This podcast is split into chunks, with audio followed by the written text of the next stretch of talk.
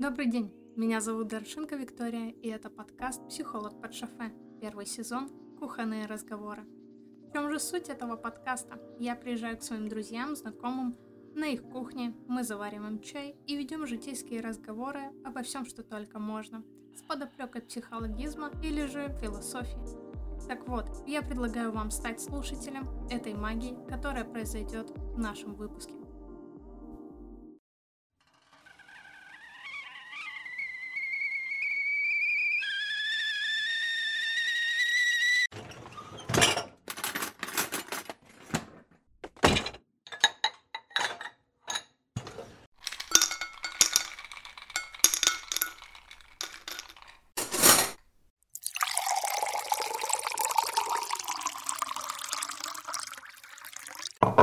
Ты побывала в Москве? Ты хотела съездить? Э, нет, я не побывала в Москве, потому что э, у нас только шеф поехал в командировку, у нас больше никто не поехал, и так не срослось. Я еще хотела еще где-то, по-моему.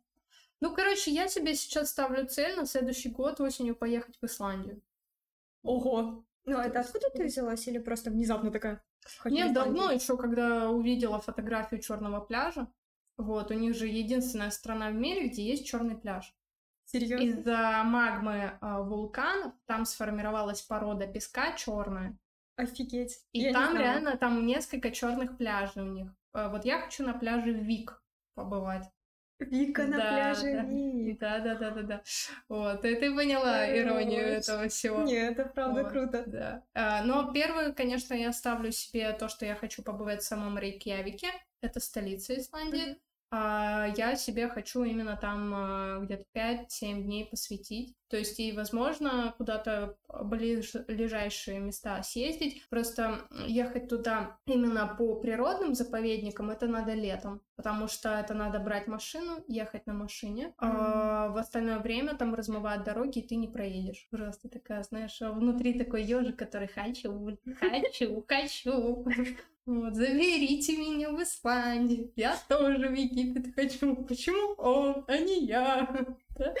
Так расскажи о своей работе. Ты с- э, не на скорой помощи. А в Центре медицины катастроф. Это, в принципе, то же самое, что скорая помощь, просто я не езжу на выезды, я телемедицинская консультация. Это как? Ну смотри, выезды — это когда выезжает там фельдшер или врач скорой Мгм. помощи, плюс медсестра, плюс э, там водитель Мгм. на машине, да? И они на Ну, месте... Ничего, они без машины поехали. Ну, у нас еще санавиация на вертолете летает. А, Вот, кстати, я вот сейчас отойду от темы, потому что у меня Мгм. не скачет, а я забуду это сказать. Оказывается, санавиация имеет ограниченное число вылетов. Они лимитированы, ну, больше топлива не хватает. да, потому что не хватает топлива. Когда топливо заканчивается, если на вертолете до Керчи можно долететь буквально там за час, то на машине ехать ты сама знаешь сколько. Ну да, Поэтому еще все, все полеты отката- отлетали в Керчь, оказывается. Керчь и Феодосия. Вот. И в этом году они закончились еще в середине ноября, Вау. но у нас до сих пор летают, просто уже, знаешь, за счет каких-то других средств, потому что в Керчи вообще какие-то страшные вещи происходят. У них то пожар, то инфарктов тонна, то еще что-то. Чем занимаюсь я? Телемедицина — это дистанционные консультации, когда... А, то есть ты как 911 в Америке. Да, я А. принимаю вызовы от... э, По факту это диспетчер. Принимаю да. Вызовы только не от э, пациентов, которые обращаются в скорую, а от больниц, которым нужна консультация каких-то специалистов. А, то есть и такое бывает? Да, Ну, допустим, типа, у нас на- есть- нам нужен нейрохирург, у Да. нас твоего нет, он ногу сломал, его Да. молния ударила, и ты просто такая, сейчас соединю. Да, да. Я не А. просто их соединяю, я связываюсь с нейрохирургом, посылаю ему снимки, что-то еще, и М. уточняю у него, есть ли необходимость выезда. Если необходимости нет, то он консультирует дистанционно, то есть он выписывает, что необходимо сделать, и диагноз ставит. Ну, Знаешь, Я у меня в голове, что как в сериалах, типа там по видеосвязи, он такой говорит им, как там, типа, Да. резать. Нет, как резать никто не говорит. Такой смотрит, такой, ой, ты там 10 миллиметров лишних отхватила.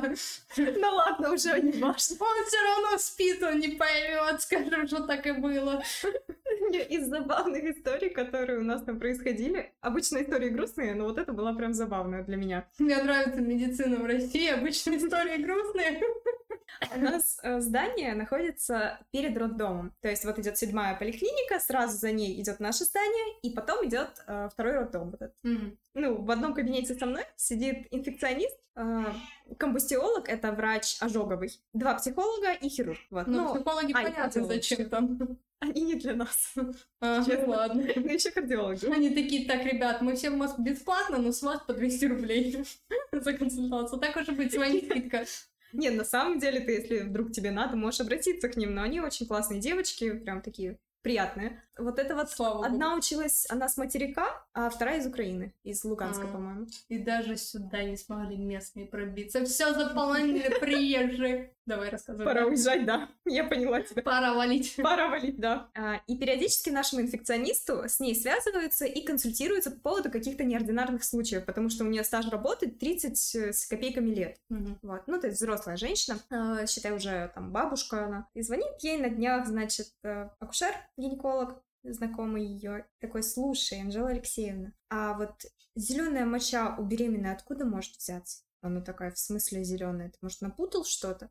Он такой, нет, зеленая. И это, ну, не Мико, не Мико. Потому что это женщина беременная Халком. Боже, какой ужас. А когда Катя рассказывала, она сказала, что йоду родит скоро. Ну и вот, и она начинает, она сидит, значит, собрала всех врачей, которые э, в кабинете есть вокруг себя. Меня спрашивает, как, ну, типа, у тебя же новые знания, все дела. Вот, и мы сидим такие... А экзотически. ты такая, у меня нет знаний, я тупая. Неправда! Ладно, я тупая. Я шестой курс, и мне кажется, что врач это вот что-то далекое и непонятное. Правда говорю. Но потом я смотрю на молодых врачей, которые терапевтами сидят в поликлинике. Не на всех. Но вот у нас эндокринолог работает девочка очень классная. Вот Мгм. она молоденькая, буквально пару лет назад закончила ординатуру, но она безумно классная. Так, ладно, отвлеклись от темы. Ну вот. Зеленая моча. А, ну и ты наверняка могла это видеть у меня в Твиттере. Я просто... Я не знаю, как это описать, когда они сидят и такие, экзотический грибок, карий сберегающие диуретики, какие-то там зарубежные препараты. Они сидят, у них тонна вариантов. Они перепроверили все варианты. Проходит какое-то время, и Анжеле Алексеевне звонит этот акушер-гинеколог и такой, ну ты сидишь? Сядь, если не сидишь. Ну, у них, короче, говорит, в семье, ну, я допытывался, допытывался. Ну, в итоге взяла и такая, ну, профилактику мы делали коронавируса. Он говорит, какую профилактику?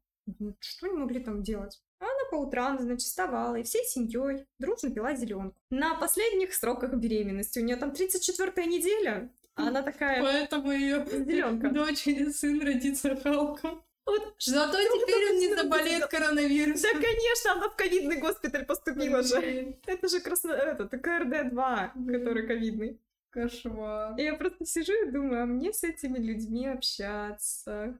Вот это, это, эта история просто, это слабоумие, это лага. Так ведь упертая, она даже в больницу поступить продолжала это какое-то время. Чтобы ты А. понимала, насколько все плохо, потому что они не понимали, у нее моча вот эта зеленая, она продолжалась. И они вообще не выдупляли, что происходит. Мне очень Я жалко просто врачей. всегда думала, что зеленку пить опасно. Ну, она же ее не пила вот так, бутылек внутрь. Заходит в бар женщина беременная и говорит, дайте мне зеленку, только не разбавленную без льда.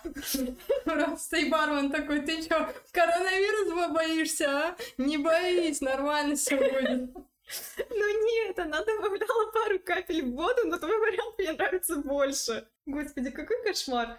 И вот, ну ты прикинь, до чего люди доходят, не зная ничего. Забей, ладно. И ситуация с моим братом. А, в общем, папа ему говорит, достань себе фурацилин. Изготовление Да, раствора он для такой, такая же, такой же, как и я, тупая, тупой, только я в 13 лет была тупой, потому что мне врачи не объясняли, что его нужно не пить и делать раствор, а я как бы в тот момент не знала, что нужно читать аннотацию. Две таблетки за раз, проглотил, и такой, папа, Ну ладно, помой». подожди, подожди, у меня был, было смягчающее, мне было 14, я лежала в больнице, и мне как бы это медсестры должны были объяснить, которые мне это не объяснили. То есть я пила, потому что думала, что если это таблетка, то ее надо пить. Ну, Вот. вот как так ты думаешь, о чем может подумать ребенок с воспалением Ну да, что ребёнок, надо пить. который не знает, что аннотацию А надо твой читать.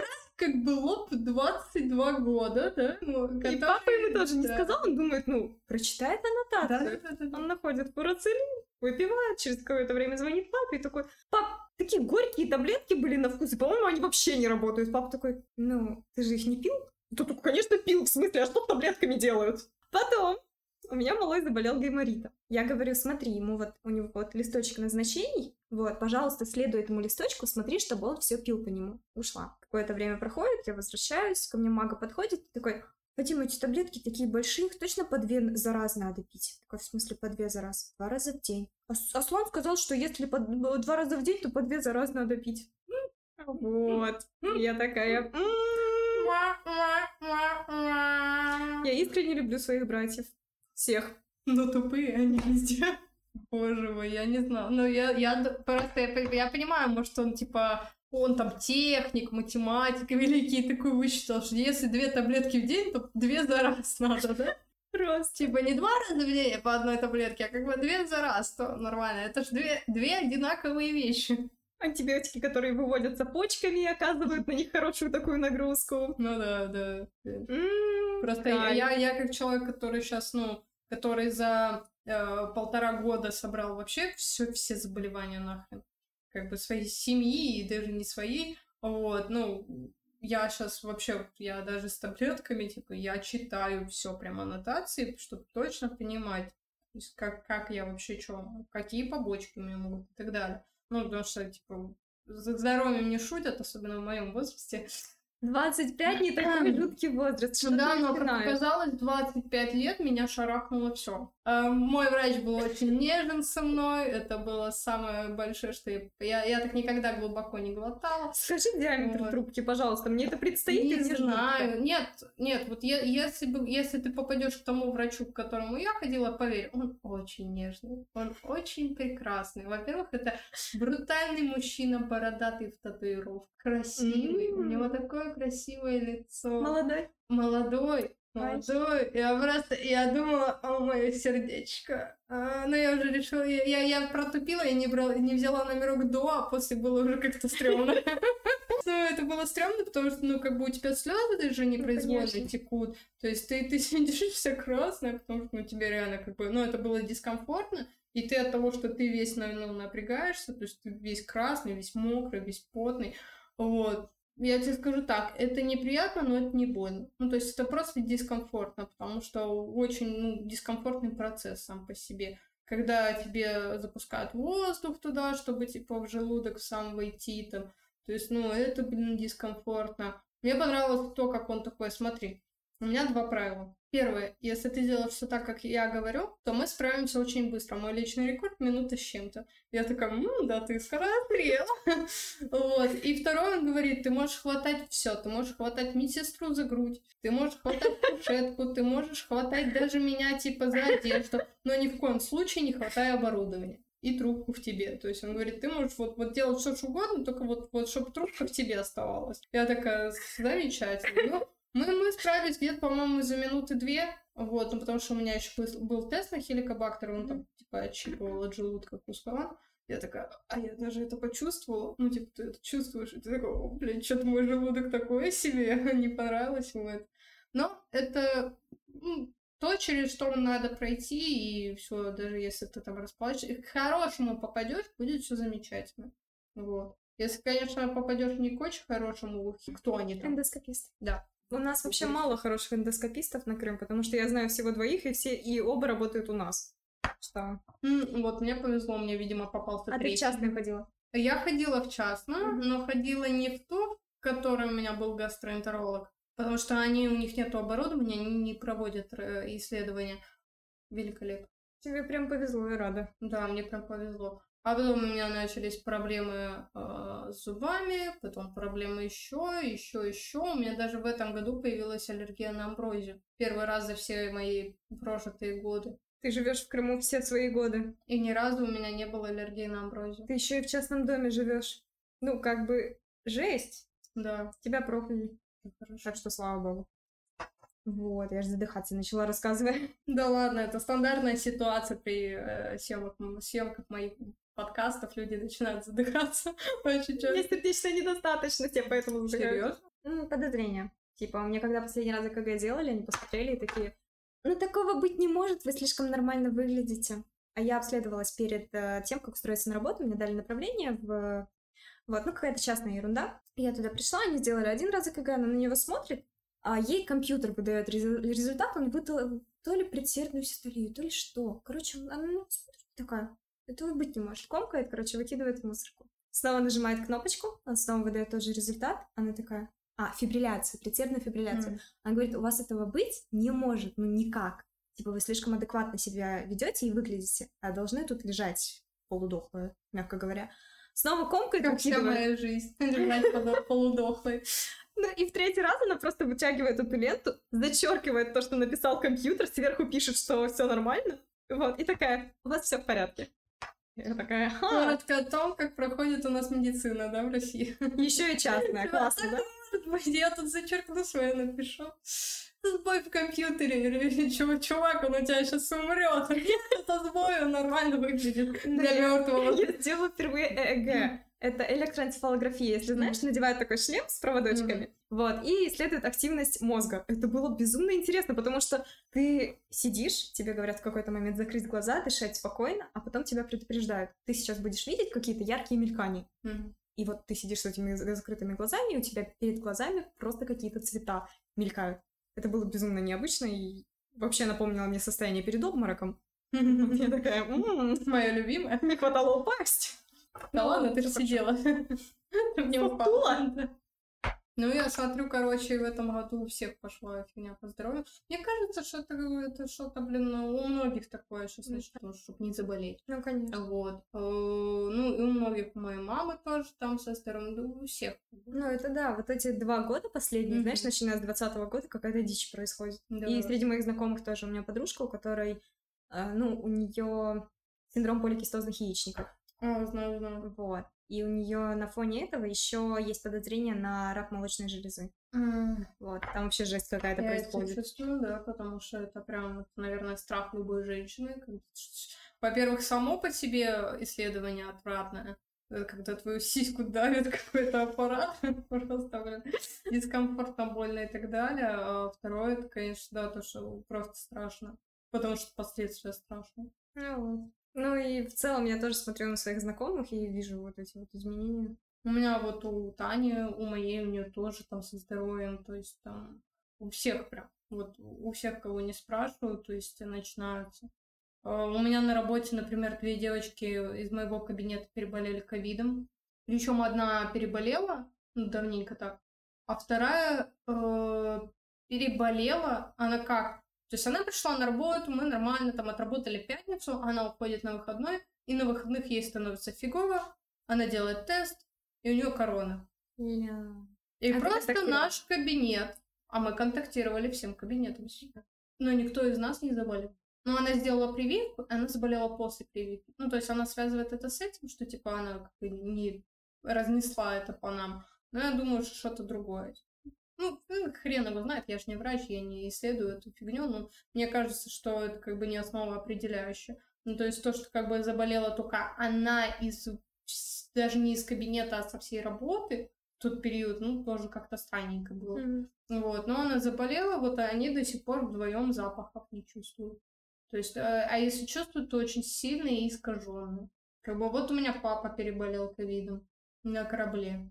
У него уже там год прошел, или пол, полгода прошло, он сделал вот сейчас первую, но скоро вторую надо будет прививку делать. То есть и он, он болел на корабле, к нему не пускали врачи, и им не передавали никакие лекарства. Он ничем не лечился. Он переболел тупо на вот резервах своих, своего организма. И нормально? Ну, с последствиями у него очень сильно шарашит давление. Он списался с последнего плавания по состоянию здоровья, потому что очень сильное давление, и у него начало еще сильнее страдать слух. Вот, ну, на фоне того, что его просто не лечили, то есть по факту он сам выкарабкался, вот, ему дало такие последствия. Подруга мамы с папой, э, она переболела ковидом, она сама признает, что это очень сильно дало ей на рассудок. Она врач-психиатр, mm-hmm. и она говорит, мне очень сильно дало на рассудок. Я ощущение, что иной раз, что я прям сошла с ума. И то есть и у многих там то на рассудок, то на какие-то хронические. Даже если ты был полностью здоров, все, ты можешь забыть о том, что mm. ты будешь здоров дальше. У меня такое ощущение, что я точно где-то переболела ковидом, потому что ну, невозможно было. У меня столько всех болели. Там и я контактировала с людьми, которые контактировали. Учитывая, что у меня такой прям вскрылся пласт, э, проблем и заболеваний, то есть ощущение, что я реально болела. Я помню, как я переболела. Мы тогда всей семьей, когда поехали в Чечню на свадьбу, мы вернулись. И я Слушай, эти понимаю, чеченские свадьбы, никакой, никакой социальной дистанции. да, понимаешь, нам запретили устраивать свадьбу больше 30 человек. А как бы у нас родственников с одной стороны только 30 человек минимум набирается. Вот, и мы Ну, такие... первый день одни, Ну, а да, вот мы это и сделали. В первый день приехали родственники с одной стороны, во второй день родственники с другой стороны. И все прошло хорошо. Казалось нам. Но, к сожалению, к нам на свадьбу явился Беслан, который женился. Вот. э, И, на свадьбе. да, было бы странно, если бы он на свою свадьбу не яви- не явился. Это была его свадьба. Да, это была его свадьба. Это очень странно, да? Да, но в целом он Ну, в целом, мы просто не знаем э, обычаи ваших чеченских А, свадеб, ну поэтому да, поэтому нам странно понимать, что жених приехал на собственную свадьбу. Не, но Вот. он сидел в другом доме, по традициям. А, ну я не знаю, что появляться. традиция, да, что типа сначала невеста, а муж где-то тусит Да, со да, своими да, да. друзьями. Но он приехал уже заразившимся. И он заразил всех нас. Тяжелее всего перенесла мама, я перенесла на А ногах, и Аслан я не заболел? ощутила. А Аслан остался дома, чтобы его... э, мы знали, в Чечне очень повышена была заболеваемость Ну на да, тот период. сделали. Мы его оставили Его тут одного. Да. И мы вернулись, и у меня ровно два дня после того, как мы вернулись, очень сильно рвало. Я не могла понять причину. А потом поняла, когда я пошла в Литуаль выбирать себе духи, и не почувствовала запаха ни одного пробника. И ты такая, маска, все, ухожу, не, не Тогда еще не заставляли ходить в масках. А. Это был период, когда еще не говорили их надевать. То есть, ну, в целом, знаешь, это лето было. То есть Мгм. сначала в марте мы пережили вот этот вот... э, Первая волна. да, первая волна, потом в- летом нам сказали все снимать, все хорошо. Мгм. Ну, я такая, я проводила аналогию с чумой. Вот. Когда половина проводят. Европы мертвая тоже думала, что волны нет. Ну. Но все умерли и все. Ну, сейчас, скорее всего, так же и закончится. Пока Мгм. не вымрет половина, так и не прекратится. Знаешь, как у нас э, наш препод по поликлинической терапии, он говорит, есть теория, что природа сама выдумывает вирусы для того, чтобы регулировать численность населения. Я, я делала такую теорию на втором курсе университета выдвигалась. Вот. И мне тоже кажется, что это достаточно рабочая теория, потому что ну, у нас перенаселение идет. Ну, И зачем природе нужны люди, у которых хроника? Она же передается с наследством. мгм. Природе кто нужен? Но здоровые люди. очищение, очищение эволюционных веток. Да. Вот. И я такая, здрасте, я умру первой. Я тоже. Мы 23 сердечно недостаточно. Собрались тут э, 25, э, набор просто болячек от э, всего. Так вот, и, и заболели вы, и что? И шо? Все закончилось тем, что Аслан не заразился. На удивление. Слава богу. Переболела я, переболела мама, тяжело очень. Папа тоже на ногах перенес. Он, у него вообще симптомов не было. Я перенесла именно ну, желудочно-кишечную форму, я так понимаю. Вот. И после этого несколько месяцев я не могла смотреть на продукты мясного происхождения. Точнее, все продукты, в которых содержался животный белок. Боже мой, ты же чеченка. Меня тошнило от мяса. Я буквально, я не могла Вот, вот чувствовать ты бы запах стала бы мяса. первой чеченкой-вегетарианкой известной человечеству. У меня мама также шутила, А. она готовит еду, я чувствую от нее запах мяса, я говорю, мам, ты мясо вытащила? Она такая, ну да, как ты почувствовала? А меня тупо в ворот еды. Банан был такой мерзкий на вкус, жесть просто. Боже, не оскорбляй бананы. А я их теперь люблю обратно, А. все в порядке, А. но долго восстанавливалась. Ну вот мне сейчас нужно долечивать зубы тоже. Сколько-то надоело ужас просто. Мне сказали, у тебя нет смысла лечить э, зубы, у меня в основном семерки. Мгм. А знаешь почему? Потому что восьмерки сзади. У меня все семерки запломбированы уже. У У меня две пока. последний был, у меня последний был, и то запломбировали вот сегодня. У меня теперь все семерки запломбированы полностью. Та же ситуация. При всем этом считается, что самые слабые зубы это шестерки. Они первые вылезают, ну, после Мгм. смены зубов. Вот, и они типа самые уязвимые. С Конечно, два. ну, Мы не держимся, хотя денег нет. Как и вся Россия. Мгм. У меня есть навязчивое желание скатать в Украину, побывать там просто, ну, ты-то жила в Украине. Ну, при Украине, хорошо. Ну, ездила туда. Вот, и бывала там. А для меня это совсем другая страна, которая со своими там, обычаями и традициями, и мне интереснее всего, наверное, во Львове побывать. Вот э, западная Украина, которая там... Ж з тобою буду, буде, коли з тобою будуть розмовляти на державній мові? На английском поговорю. Ти така, а, чо? Я помню, когда мы, мы, мы с Эльгизом разговаривали, а ты так сидела и такая, а, чё? Сейчас я понимаю. Да, намного лучше. Я его не учила, я смотрела украинские сериалы. Меня это спасало. Першие ластики. Да, конечно. А. Я его пересматривала вот буквально недавно. Странно. Годные сериалы от СНГ. Хотя в Украине, по-моему, всегда неплохо снимали. Ну да. Учитывая, что продакшн, например, там шоу, которые сейчас на российских телевидениях, там типа э, взвешенные, счастливые. Mm-hmm, там, это оттуда все. Э, беременна в 16. Фактор, беременна в 16, там вид подтянкой до понянкой. Mm-hmm. Вот, э, даже шеф-повар. Мастер-шеф, мастер-шеф, да. Uh-huh. Вот, это же все там снималось. Ну, типа вот, э, украинские шли первыми, потом mm-hmm. уже, э, ну, обкатанную программу там уже начинали все делать. Когда видели, что на Украину не, типа, сходят с ума, взрыв прям делается этими программами. Ну, и продакшн был классный. То есть умели снимать. Умели снимать, умели делать. Я человек, который вырос на 95-м квартале. А, это был годный юмор, не то, что ваш КВН, понимаешь? Я смотрела ну, 95-й квартал. Угарно. Не видела, короче, где а, они сделали пародию на а, клип Казак... «Казаки». Mm-mm. М-м. Блин, тебе надо посмотреть. Если дашь мне пароль от Wi-Fi, я тебе да, конечно. Я тебе сейчас покажу. Ребята, э, всем это надо было видеть. Asus? А, ну, набирай мне. Всем надо видеть эту э, кавер-версию клипа «Казаки». А, просто смотрите 95-й квартал, это великолепно. Это, это лучшее, что можно было просто сделать э, в их жизни, в жизни вообще всех людей на Земле, потому что я, я просто умираю. Особенно если ты знаешь украинский язык. Вот ты знаешь, ты а, можешь понимать перевод, тогда ты офигеваешь. А, не, если они прям быстро говорят, то я могу и не понять. Они там поют.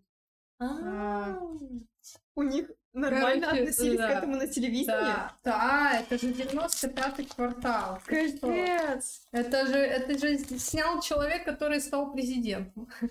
Ну да, неудивительно. Ну, а, вообще, э, прикол в том, что они такие пародии на какие-то клипы, на какое-то что-то они делали постоянно. Mm-hmm. Вот. И это стало просто одной из пародий. Но оно вот просто, чтобы ты понимала, всю классику того, что вы смотрели в наше время там.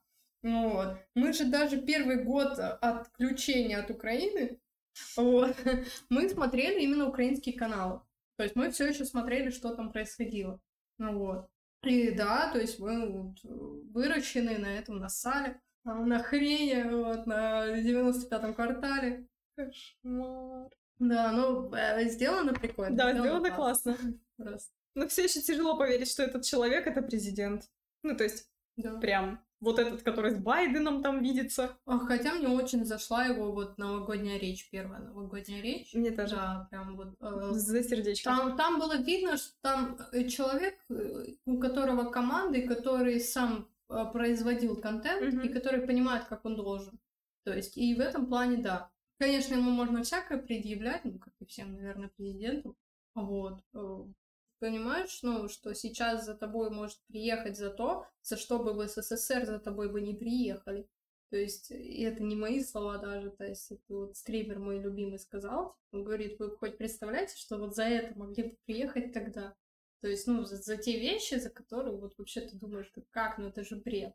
А, ну, нет. нет, тогда тоже была очень жесткая. Нет, понятное дело, что мы можем э, судить только в контексте того, что мы знаем. Mm-hmm. Вот. Э, понятное дело, что даже тот же Булгаков прекрасно э, предоставлял нам то, что э, мастера увезли в психушку, потому mm-hmm. что его сосед просто Сказал. хотел его квартиру. Он да. написал на него донос, потому что он хотел жить в его доме.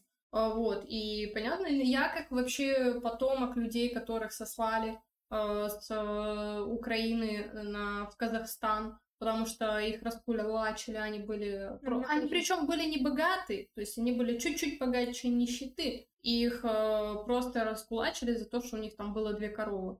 И сослали в Казахстан вообще без ничего. А прадеда моего, его посадили в ГУЛАГ и там убили. То есть, и я знаю это все, я знаю, что за что могли, за что, но Э, просто очень сложно, понимаешь, э, видеть, как э, в какой-то статье сказали, что типа сейчас как будто бы реально возрождается СССР в этой стране. Мы что-то шли, я говорю, да-да, подожди, ты скоро железный занавес увидишь. Мгм. Вот, потому что, ну, мы двигаемся таким курсом, и как-то больше-больше всего хочется уехать, просто отсюда уехать. Из и- страны, да. Да, потому что ты, ты понимаешь, что ты здесь ничего не поменяешь, а, а что делать? Жить здесь все время не хочется, хочется ко- чего-то хорошего. Тебе хорошего не дают, понятное дело, ты думаешь, что надо уезжать.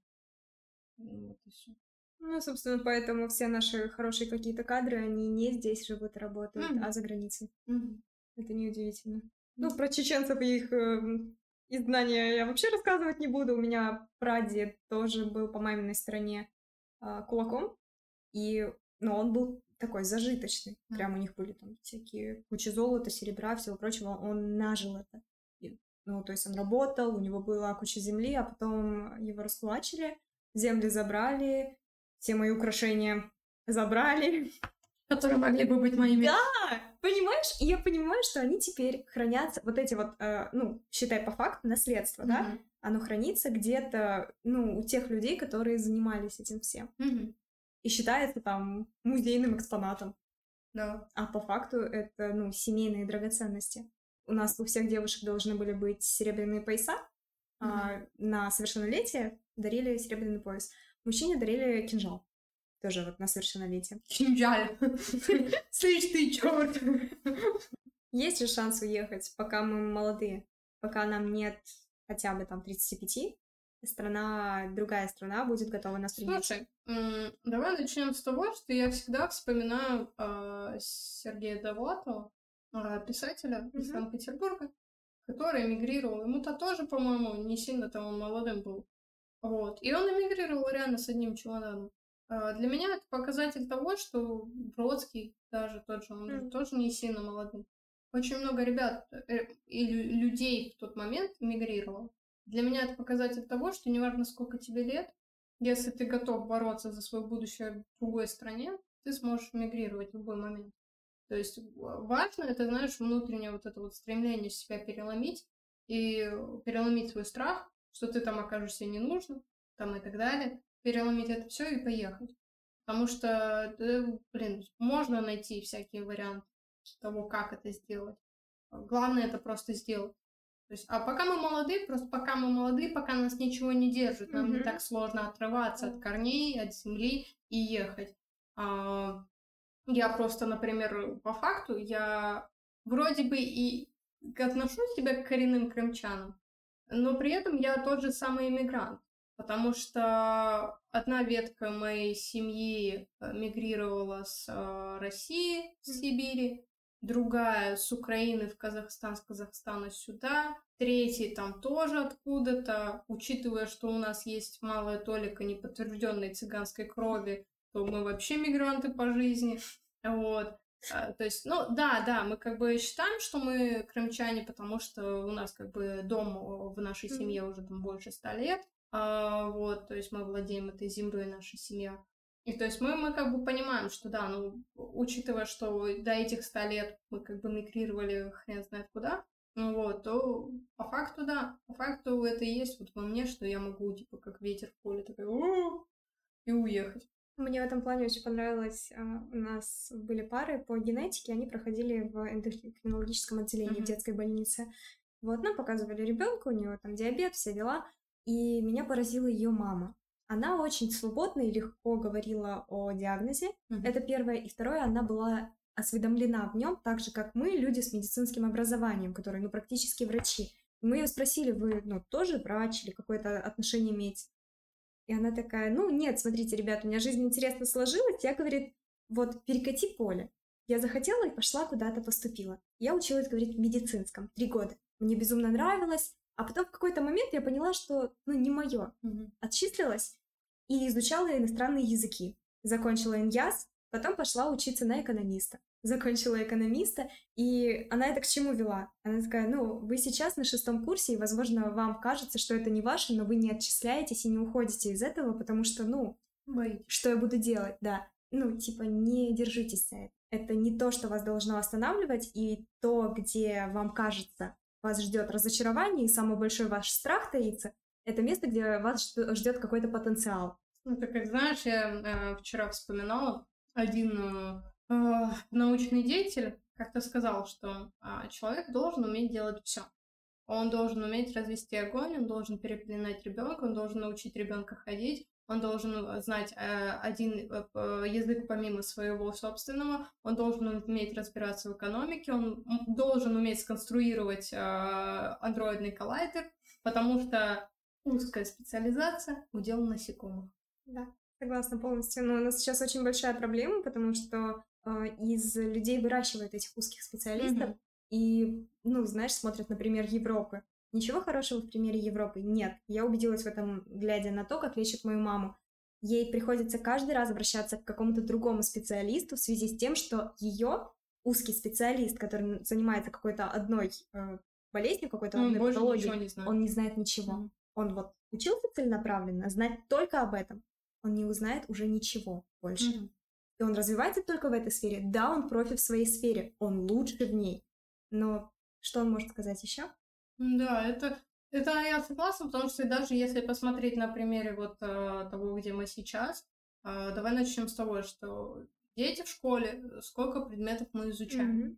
То есть э, нам это делается, чтобы что? Чтобы типа расширить наш кругозор, чтобы ребенок примерно понял, к чему лежит его душа.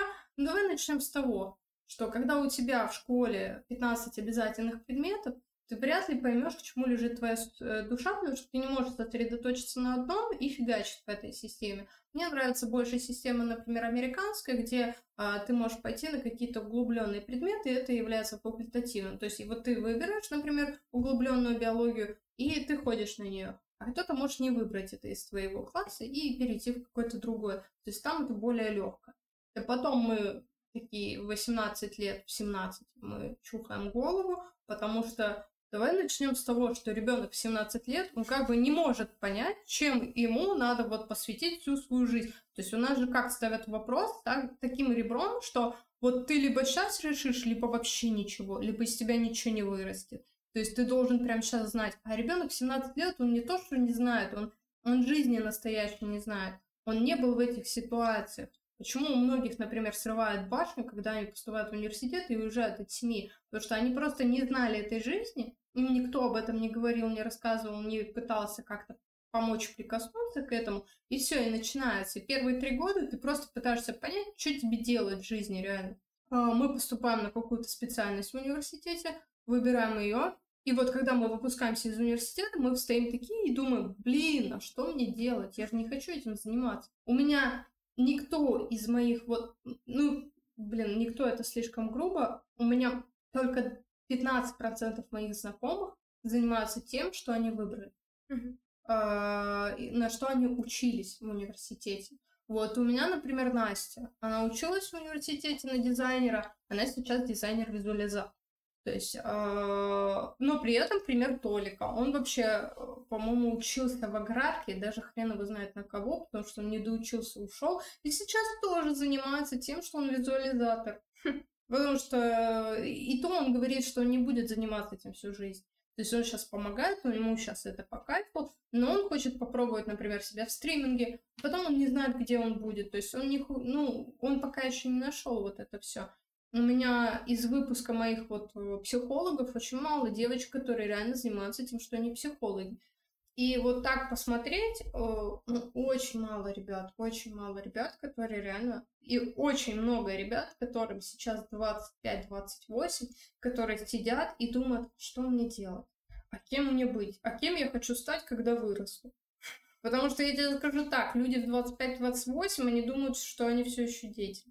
Потому что, как оказалось, нас жестоко обманули. Взрослых не существует вообще. То есть э, ты в 30-35 все еще будешь думать, что ты ребенок, потому что ты для себя в своей голове, ты еще не вырос. И вот нас всю жизнь, по факту, нас вот э, до 18 лет, нас всю жизнь готовят к той жизни, которой никогда не будет. То есть учись хорошо, выбери профессию там и так далее. У нас даже вот будешь юристом, юристы хорошо зарабатывают. Нифига. Как оказалось, они зарабатывают не очень хорошо. вот, типа, будь врачом, врачом престижно, сможешь лечить семью. Да нифига подобного. Типа, ты, ты, ты просто приходишь домой, молишься, чтобы дома никто не заболел, чтобы тебя отстали, да? Или ты переезжаешь из дома на дом, потому что бабульки в прошлом доме узнали, что ты врач. Приходят к тебе мерить ей давление. Вот.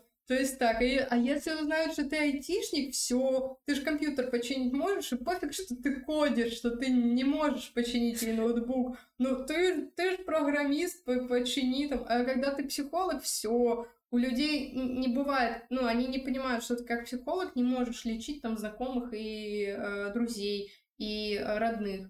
То есть, э, что ты как психолог, ты не всегда можешь применять психологию в своей жизни. Что ты такой же человек, как они, что ты в приступах гнева можешь орать, кричать, истерить так же, как они.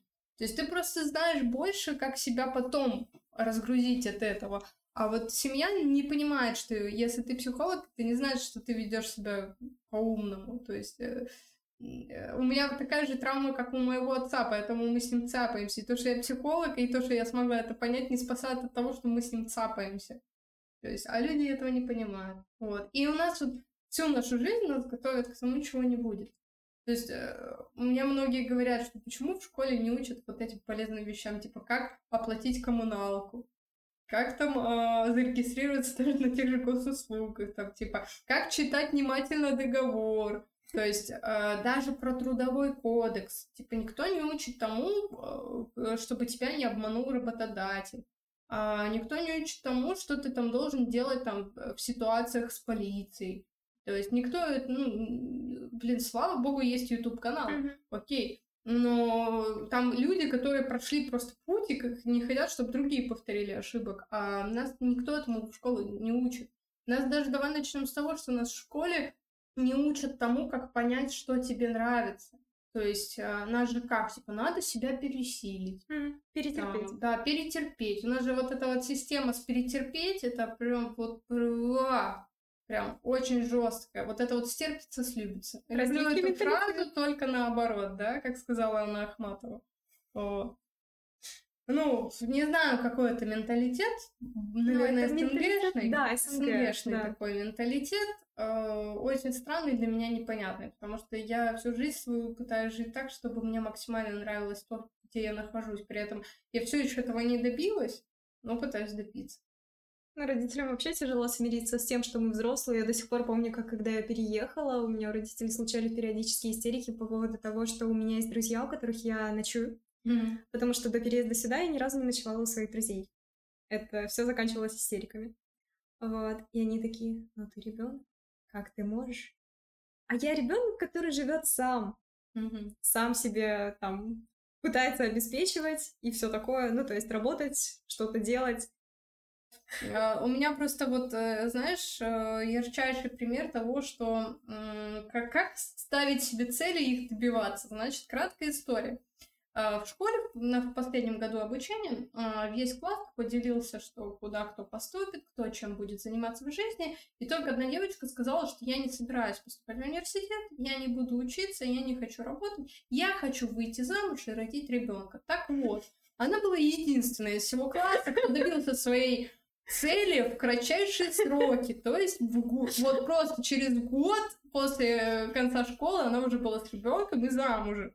То есть это, знаешь, это вот э, как надо визуализировать цель, ставить цель и ее достигать. Ну просто, а все остальные такие, ой, хочу то, хочу это. Вот, рабочий вариант, выйти замуж. Это просто самая реальная цель, если да, честно, да. самая простая. Не скажем, что самая простая, просто очень многие женщины, они ставят себе цель именно выйти замуж. Mm. То есть они не понимают, что когда ты хочешь выйти замуж, нужно перестать хотеть выйти замуж. Ну, то есть когда ты такая, я хочу выйти замуж, тебе же без разницы, будет ли он тебя там бить, будет ли он алкоголик. Mm. То есть ты первого взяла и пошла с ним. То есть, а когда ты выходишь замуж, цель э, исполнена. А что хотеть дальше? То есть она же не хотела выйти замуж счастливо и быть там любимой и любящей. Она же не хотела выйти замуж там за мужчину своей мечты, который будет ее там пестовать, любить и так далее. Она же не ставила себе там а, цель построить великолепную счастливую семью. Она ставила цель именно выйти замуж. Вот. А когда девушка хочет, ну, выйти замуж счастливой и быть счастливой в дальнейшем, она должна перестать этого хотеть. Она должна переделать, переформатировать свою цель. То есть э, я, вот как ты говоришь, что если я встречу человека такого-то, такого-то, то я выйду за него замуж. Вот, у тебя нету цели выйти замуж за него. Теперь есть цель встретить такого человека и связать с ним свою жизнь. Вот. И без разницы, как там жизнь повернется к тебе передом, задом. То есть, как бы, вот если он будет на твоем пути, то значит все, как бы, вот цель будет выполнена. И ты будешь с ним счастливо дальше жить. У меня, например, тоже такое же понимаешь, если я встречу человека, с которым я захочу прожить до конца жизни, я его встречу, и, конечно же, я там выйду за него, за нее замуж. Вот. Без разницы за кого. В этом случае. А, вот. А как бы все остальные, как бы, вот у меня просто отец с матерью, они пытаются подгонять. А, при этом, например, а, я никогда не слышала от отца вопрос, что ты хочешь делать, ну, то есть чем ты хочешь заниматься, что тебе интересно и так далее. И когда он говорит про то, что надо выдать меня замуж, у меня почему-то в голове ощущение, что я товар, mm-hmm.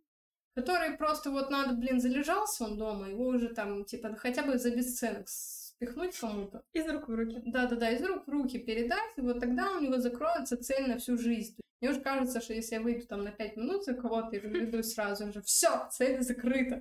Распахнут, все, да, я же закрыла тебе гештальт, успокойся. И он такой, э, классно, круто. Теперь следующего поищу. Мне кажется, это все отцы такие, но вряд ли он просто желает, чтобы ты вышла замуж. Естественно, он как папа хочет, чтобы ты вышла замуж счастливой, просто не уточняет этого.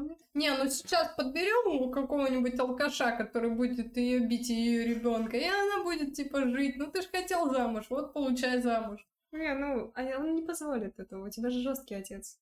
Он бы ты сама не позволишь этого, ладно, начнем да, с тебя. Да, начнем с того, что я сама себе э, просто не позволю э, выйти так замуж и попасть в это, а если я даже и попаду в это, то я, скорее всего, очень быстро из этого исчезну.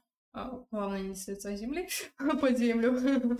Вот. Ну, э, просто я такой человек, что как бы мне нужно будет очень долгое время удостовериваться в том, что этот человек тот самый. Потому что я не уверена, что это самый. То есть, чувак, ты точно этого хочешь? Ты уверен? Не, не, не. Живем уже 10 лет вместе, трое детей. Чувак, ты точно это хотел? Вот именно этого. Я... Ты уверен, что я тебе подхожу? Ну, он тебя бьет, но он хотя бы не пьет. Ну ты ж, а что ты сделала? Что, ну вот что ты сделала, чтобы, чтобы он, он тебя не бил? Мы вспоминаем все великолепные Регины Тодоренко. Ну, кстати, это женщина, одна из немногих, которая осознала свою ошибку того, что она сказала, и она дальше поддерживает э, именно жертв э, насилия. То есть мне, мне понравилось, что она поменяла эту точку зрения. Э, возможно, кто-то скажет, что она просто так поступила именно из-за там продвижения и так далее, чтобы замять скандал, но я думаю, что даже то, что она продемонстрировала, уже дает надежду на то, что, ну, типа, действительно человек подумался.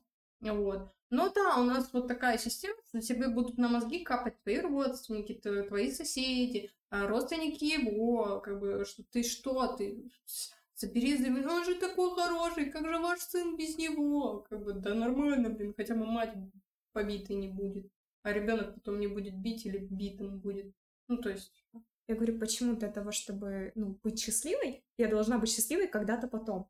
Почему не сейчас, в конкретно данный момент времени, почему я должна переживать какие-то страдания, для того, чтобы быть счастливой когда-то потом, и не факт, что это сбудется. тебя Бог испытывал. Вот, ну понимаешь, у них вот такая логика, но это страшно. Это как, знаешь, это мы с мамой, ну, мама же там смотрит фоном а, российские сериалы всякие, mm.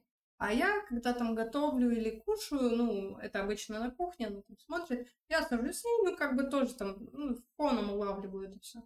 И э, заметила, что там часто очень такая фигня, что вот он ей изменил, его увели из семьи, а она за него бьется, короче, там сражается, возвращает его обратно и так далее. Я маме говорю, вот я никогда не смогу понять этих женщин, которые возвращают это говно к себе в жизнь.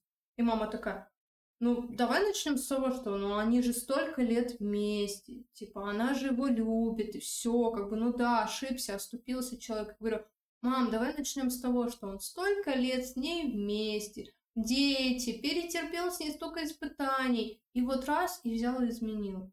А за что тогда любить человека, что вот он, типа, он сделал ошибку, да, но пусть он за нее и расплачивается. То есть я не могу понять женщин, которые, типа, с упорством возвращают их обратно. Он раз оступился, ты думаешь, он второй раз не оступится? Да, у любого, конечно же, есть право на ошибку. Но давай начнем с того, что типа то, как они это делают, вот если бы она бы за него бы не билась и не возвращала, он бы и не вернулся бы назад. Вернулся бы. Да если бы даже и вернулся, ну, блин, а что? Ну, а что? Вот Они она должна, она должна быть, как по мне, а, мне бы лично просто гордость не позволила. Мгм. Типа бегать, унижаться, просить верну, верни обратно, не рушь семью. Ты решила разрушить семью, рушь до основания, теперь живи с этим Я тебе помогу. Я помогу, я отпускаю документы, живите вместе. Кстати, да, все имущество мое и на маму. Ты думала, у него бизнес? У него нет бизнеса. Он у меня водила и работал. Но жизнь надо строить Это так, как- чтобы, да. Да, это как знаешь, это... Да, я, кстати, маме сказала, да, я теперь поняла, что в браке главное это все, что ты покупаешь, переписывать на маму с папой, чтобы при разводе не досталось ему. И мама говорит, это правильное решение. Я говорю, да, но я думаю, еще и второй есть фактор, что надо искать мужика такого, чтобы у тебя не возникло желания переписывать на маму с папой, и ну, не было этого страха, что придется разводиться.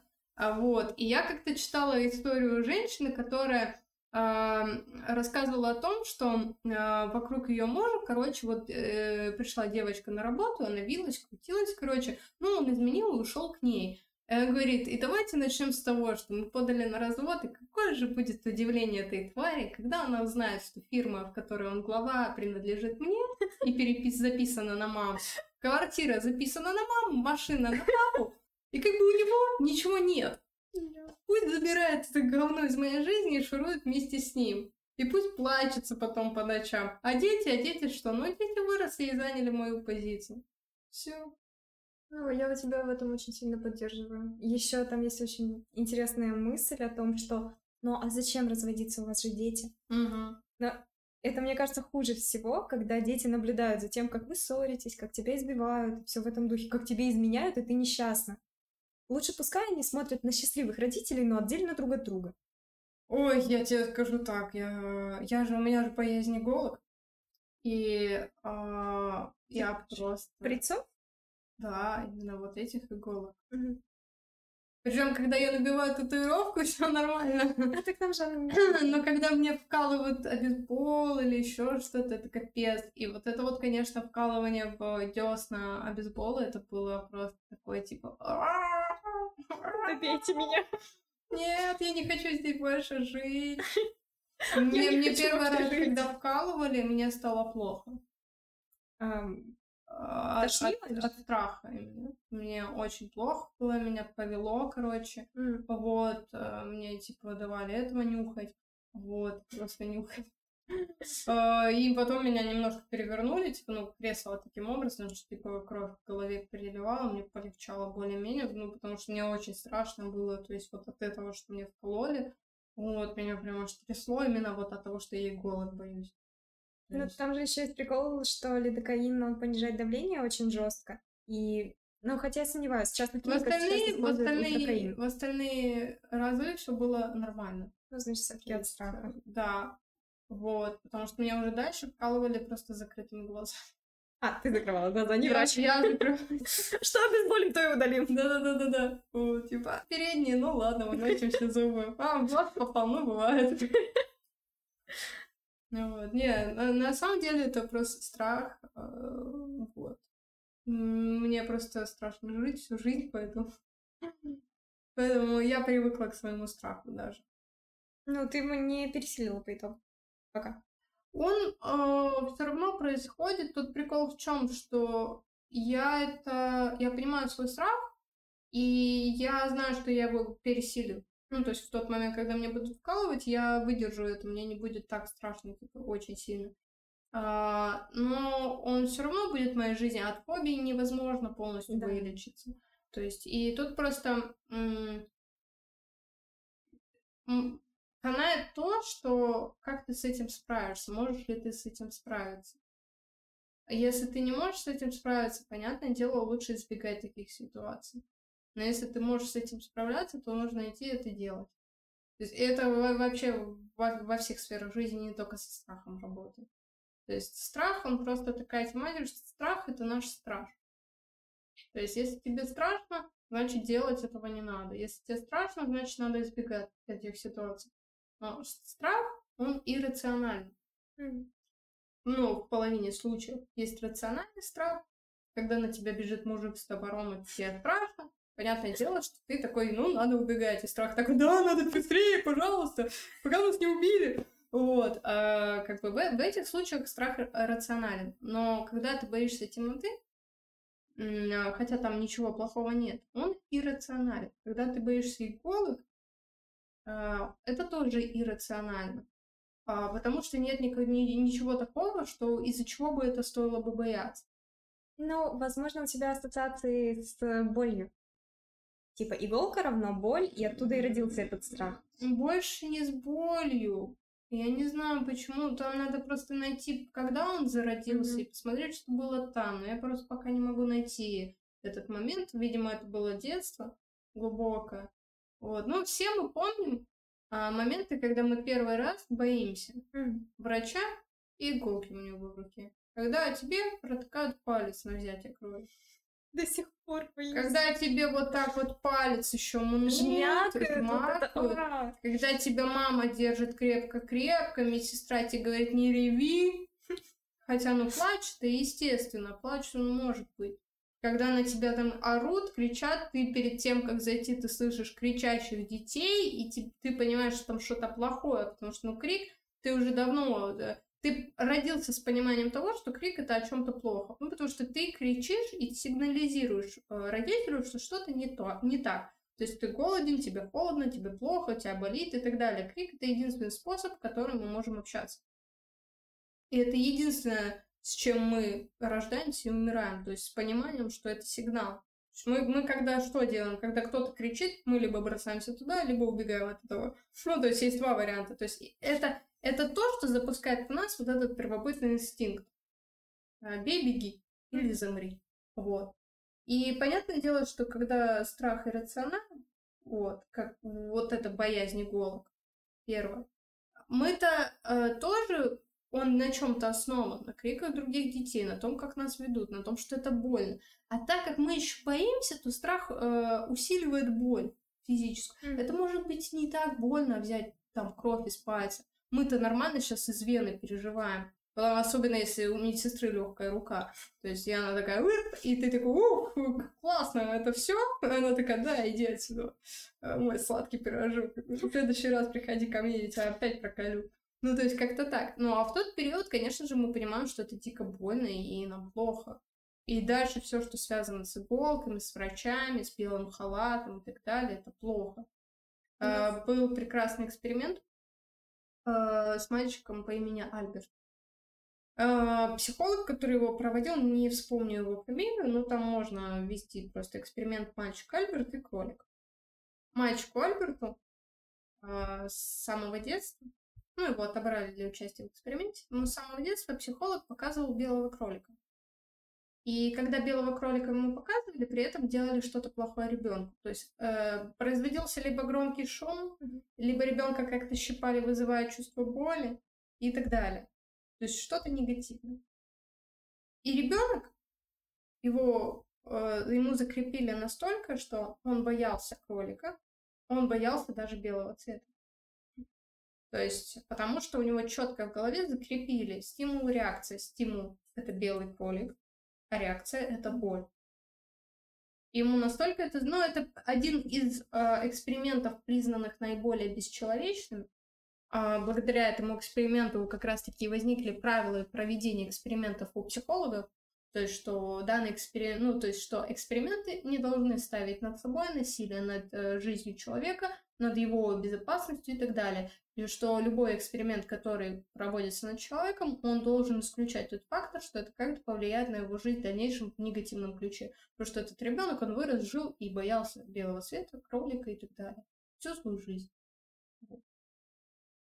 То есть это про то, что страх Страх перед кроликом был иррационален, с одной стороны. Но с другой стороны, его, у него был, было основание бояться, mm-hmm. потому что что-то в этот момент плохое происходило. И поэтому у него возникла фобия. То чего боишься ты вот в жизни? Ну, насекомых. такие рациональные. Очень сильно. Насекомых? Я до ужаса боюсь насекомых. На меня садится жук, жук, у меня истерика. Если в комнату залетает что-то, что угодно, у меня истерика. А, ну, причем я... Нам на психиатрии приводили пример фобии. Это был мужчина, у которого была внезапно возникшая mm-hmm. фобия мостов. Mm-hmm. Он боялся ходить по мосту, потому что у него был страх, что мост под ним развалится. Причем она возникла уже в достаточно позднем возрасте и вот реально неожиданно. На основании, ну, какой-то у него возник ассоциативный ряд, что-то с ним произошло, из-за чего это произо... ну, вот, развилось у него mm-hmm. в результате. Вот. И он так и не смог побороть. Он говорил, что я стою перед мостом, я понимаю, что я не могу через него пройти, потому что боюсь. Mm-hmm. Но также я понимаю, что нет смысла бояться. Куча людей и даже машин передвигаются по этим мостам, ничего не происходит. Но пересилить себя не могу. У меня то же самое с насекомыми. А, когда я вижу насекомое, я прекрасно знаю, что ну что оно мне сделает.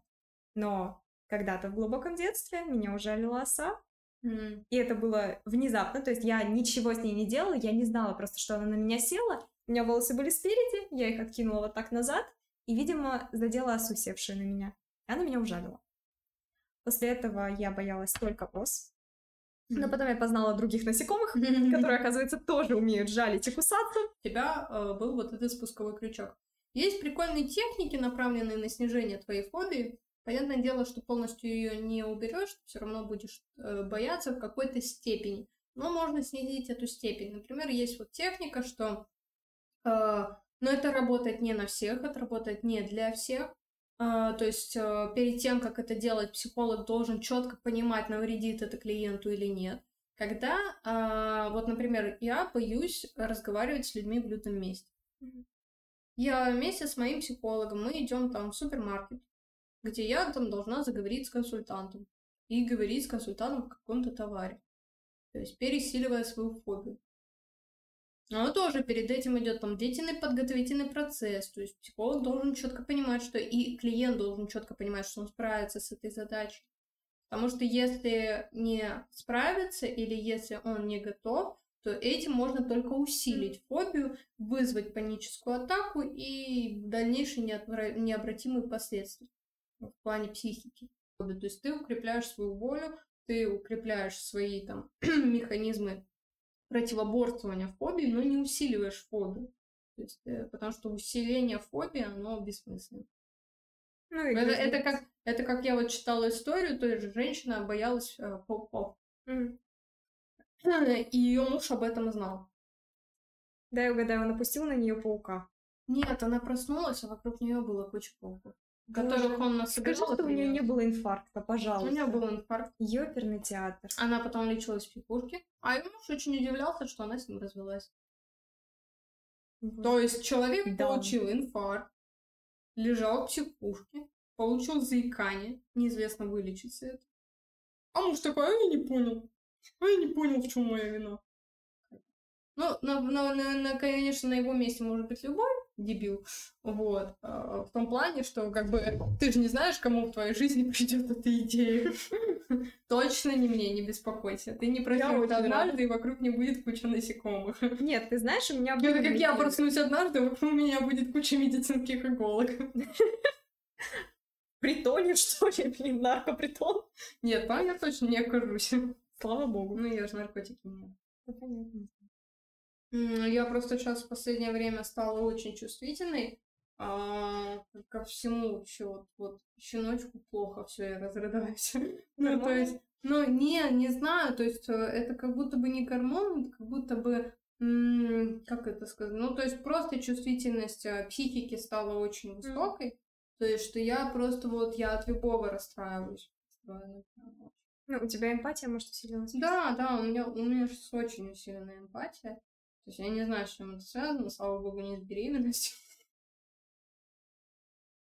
Здесь это просто большая проблема в Крыму, потому что это Италия, девушка, вы что, не видите? Это, ну вот, из Италии привезено, оно стоит 14 тысяч. Оно, ну, не стоит 14 тысяч, оно даже 4 не стоит. Оно даже в Италии не будет стоить так же. Оно даже в Италии не бывало, оно не знает, что это. Все, что итальянского там есть, это слово Italy в слове made in Italy. Все. И давай начнем с того, что Итали написано китайскими значками, с китайскими ошибками. Там Итали это будет итальяно.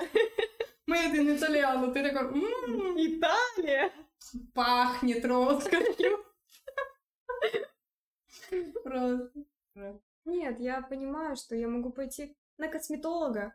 Это тот же врач, и зарабатывать там, как у Кати моей, 25-30 тысяч в день они зарабатывают. В день. Да. Типа, изи.